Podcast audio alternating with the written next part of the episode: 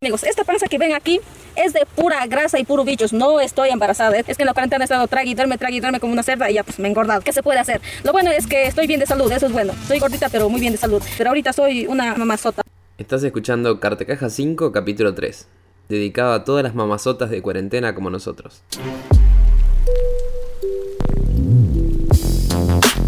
Yo voy a ir por ¿Qué más la, por la última. La última que vi es una película también francesa. Así volvemos de vuelta a los cánones de las pelis francesas. Se llama La Vérité, que es la verdad, The Truth en inglés. Se consigue de cualquiera de las tres formas, por eso lo digo también así. Por si la están buscando ya en, en Jiffy o en The Mule. es una película de Catherine Deneuve, que también así como Robert Redford era un canon de actriz de, de puta madre de los 70s. Que después para mí en los últimos años, si bien actuó en un par de pelis y tuvo un par de protagónicos, medio que no pasó desapercibido, por lo menos para lo que es el cine de acá, no, no, no está tan vista.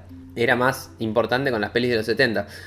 Esta peli que cuenta Catherine Deneuve es la protagonista, es la madre de una familia, una actriz grande, también un poco es como medio autobiográfica, por eso la cuento así. La que hace de la hija es Juliette Binoche, que también es una actriz conocida, y el novio de la hija es Ethan Hawke, así que es actorazos. Para mí fue muy... Parecidas, ¿no? eh, ¿Qué cosa? Catherine y, y Juliette Binoche son medio parecidas. Son- Podrían ser madre son- e hija, ¿no? Sí, la verdad que sí, son bastante parecidas. Y en la peli hacen muy hacen como un par de, de- de papel como medio, como que se odian mutuamente, pero, pero con amor de madre igual. O sea, es como que es como siempre la, la típica hija que le dice, ay mamá, a todo lo que dice.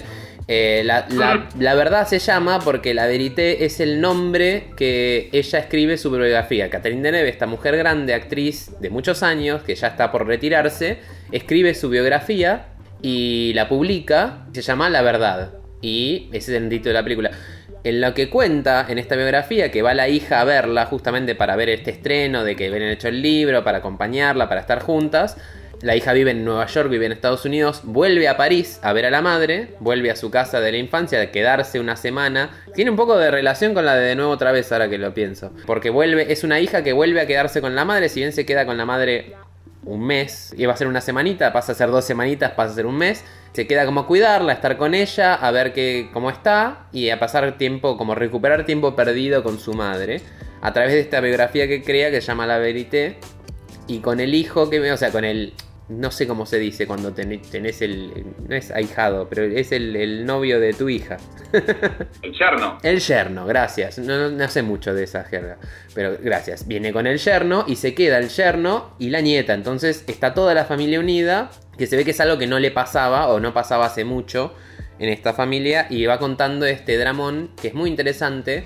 Que además Juliette Binoche, que hace de la hija, es guionista. Entonces relee y va leyendo y va leyendo. Le dice, mamá, te había pedido que me muestres la biografía antes de entregarla. Esto no es verdad, esto no fue así, así no me criaste. Y van teniendo, como todos los días, van teniendo un problema distinto a través de esta biografía que publica la madre. Mientras, además, la madre, Catherine Deneuve, está trabajando en su última película, en la cual hace un papel muy interesante porque es una película de ciencia ficción y le toca ser como de, de hija y de abuela y, y su contraparte, su, la otra actriz que hace de madre, es eh, mucho más joven que ella. Tiene la mitad o menos que de la mitad de la edad de ella y es como la nueva promesa del cine. Es una actriz que además usan el nombre de la actriz que se llama Manon Clavel. Es una actriz francesa muy joven, de entre 20 y 30 años, que hace este protagónico y que es en la, trama de esta película que te van contando. Tiene que volver, tiene una enfermedad muy grave, esta madre, es todo ciencia ficción, y tiene que viajar a la luna y volver cada 7 años para no envejecer y para no morir, digamos, si no moriría muy joven.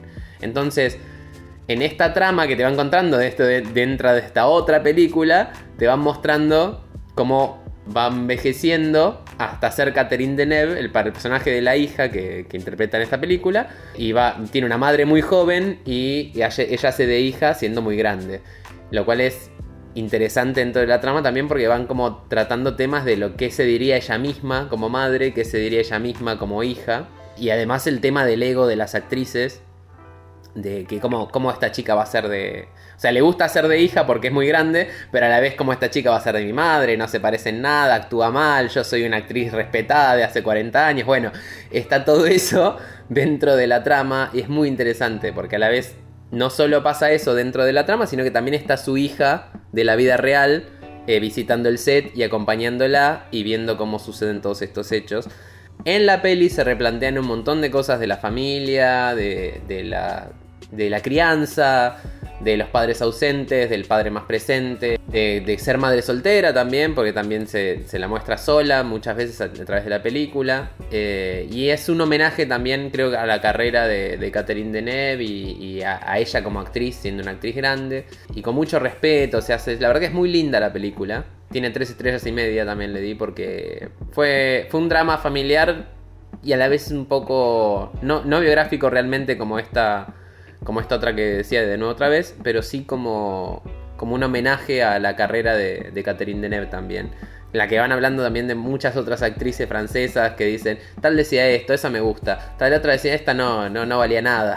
y van como riéndose de, de otras actrices. Este, pero es muy graciosa, la verdad que es muy graciosa y a la vez es muy dramática en lo familiar, pero es, eh, va a lugares comunes que me parece que son interesantes de ver y además con, con un elencazo porque son todos buenos la verdad. Está también Ludovine Sagnier que es una actriz muy tradicional del cine actual digamos de, Francia, está, está, como en auge. Y bueno, Ethan Hawke, que está en el medio de toda esta gente, también está buenísimo lo que hace, porque es como que el yerno también que no entiende nada, porque además no habla francés o entiende muy poquito. Entonces todos están hablando en francés y él está hablando en inglés, o le tienen que explicar de qué están peleándose otra vez la madre y la hija. Eh, pero es como un poco la comedia, el, el, la, la, cuota de comedia que pone también Ethan Hawke. Y tiene unas escenas re lindas con Catherine Deneuve, la verdad que es, es muy linda, es una peli muy tierna. Y bueno, también como un homenaje a, a la trayectoria de, de Catherine Deneuve, que creo que Juliette Binoche y Ethan Hawke hacen una buena conjunción. ¿Te crees que son pareja, la verdad? Está re interesante como la hacen. Tres estrellas y media, porque no sé, le hubiera dado un poquito más de, me, me falta un poquito más para que fuera un me encantó, pero la verdad que me, me, gustó mucho. Me gustó mucho esta peli. El final como que termina muy de repente para mí, termina como muy de golpe. Capaz le, o le, hubiera dado más tiempo. Dura igual hora 40, no es una peli cortita, no es una peli muy larga tampoco. Pero me faltó capaz cerrar un par de cositas. Yo le, me faltó un poquito más, pero sea me encantó. La verdad que igual es un elencazo y es un me gustó mucho. Yo la recomiendo. Así te lo digo. ¿Cómo es el nombre de vuelta? La Verité en francés, la verdad, la pueden buscar, pero va a aparecer como en inglés, en todos lados va a aparecer como The Truth, o sea, la verdad en inglés. Es una peli del año pasado, 2019. Muy bien. Eh, y mi última película para este Cartaja número 5 creo que es ya, ¿no? Sí, el 5. Cumplimos el mes en el anterior, fue el cumplemes de Cartacaja. Es cierto. eh, es la película Otro Mal, se llama. En inglés es Another Evil. Y es una película del 2016. Y es una película que cuenta con el protagónico de otro actor que ya había visto en esta película de VHS. ¿Viste que te dije al principio? Sí, sí. En este uno de este programa. Que es Mark Proksch. Tiene como muchas consonantes juntas. Demasiado. Eh, R-O y la O es la última vocal que vas a escuchar. Porque después viene una K, una S, una C y una H. Muy nórdico eh, todo. Por lo que estoy viendo, no está en otras cosas que estas dos películas. Eh, pero es un tipo que me gustó mucho. Muy, muy, muy divertido lo que hace. La película gira en torno a una familia. Eh, es una película muy barata, grabada en, en, un video que se nota mucho, del 2016 la película. Sí. Eh, dirigida por Carson Mel, que ya te digo, si dirigió alguna otra cosa más que conozca, no, hizo cortos después. Pero bueno, es la historia de una familia que el tipo, el, el, el padre, el protagonista de la familia, es decir, el padre es, es, un pintor y, y bueno, la, la familia compone su esposa y su hijo. Y ellos viven en esta, viven en realidad en Los Ángeles, pero tienen como una casa de fin de semana bastante linda en medio del desierto. Hmm. Y esa casa, eh, de buena primera, descubren que está embrujada. La película es una comedia, pero te muestra, hay eh, un par de, de, imágenes bastante perturbadoras de estos fantasmas que habitan la casa. Sea, Eh, ¿como comedia de terror o...? Sí, sí, sí, una comedia de terror. Y, y- y al final se pone bastante, bastante intensa. Bien. Eh, pero lo que pasa es, eh, es- también es como el siglo XXI, ¿viste? 2016, así que dicen, bueno, vamos a, vamos a llamar a un tipo que ya es como, no te voy a decir que lo naturalizan, pero dicen, no, tal persona también tuvo fantasma en la casa, llamaron al tipo este y los, los sacó, que, que se venga. Y el cazafantasma este, el primero que llega, es un tipo que se llama Doug y que anda con una, con una latita de cerveza en la mano todo el tiempo. No. Y dice, no, no, la, la verdad, acá lo que hay son, eh, son fantasmas, pero son buenos fantasmas. Así que no los voy a echar. Ustedes tienen que aprender a vivir con ellos. Ok. Y pero te, te es un planteo el tipo que, que es, es- es- es creíble. Te dice, bueno, la, la verdad no, no son seres malignos. eh, no tienen ustedes por qué echarlo, porque para ustedes, para ellos también ustedes son medio la peste, medio como Beetlejuice. Claro. Y, y, y medio que los convencen, ¿viste? Y, y- y el padre de la familia después tiene una reunión con otro tipo que dice, no, pero ¿cómo? Es tu casa. Vos pagaste esa casa. Vos te rompiste el lomo para pagarla. Es, los fantasmas no hicieron nada. Entonces como que le llena la cabeza casi como, como contra un pariente, pero contra los Sí. fantasmas que, que viven en esa casa. lo, convence, lo convence de contratar a un eh, cazafantasma que es un poco más heavy. Que es ese justamente el actor este que te decía que tiene muchas consonantes y una sola vocal. Prox. Es eh.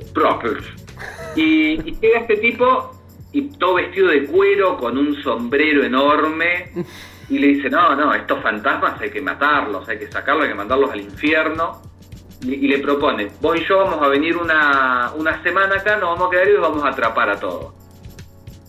Los métodos que tiene son como muy low-fi, eh, tipo atraparlos en una caja, Sí. eh, son son, eh, medianamente polémicos. Bien. Y el tipo también muy extraño, se acaba de divorciar y no tiene ningún amigo.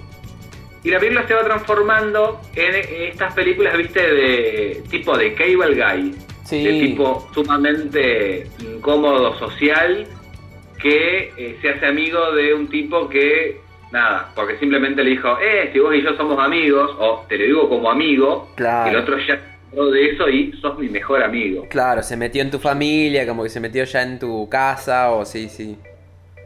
Tal cual.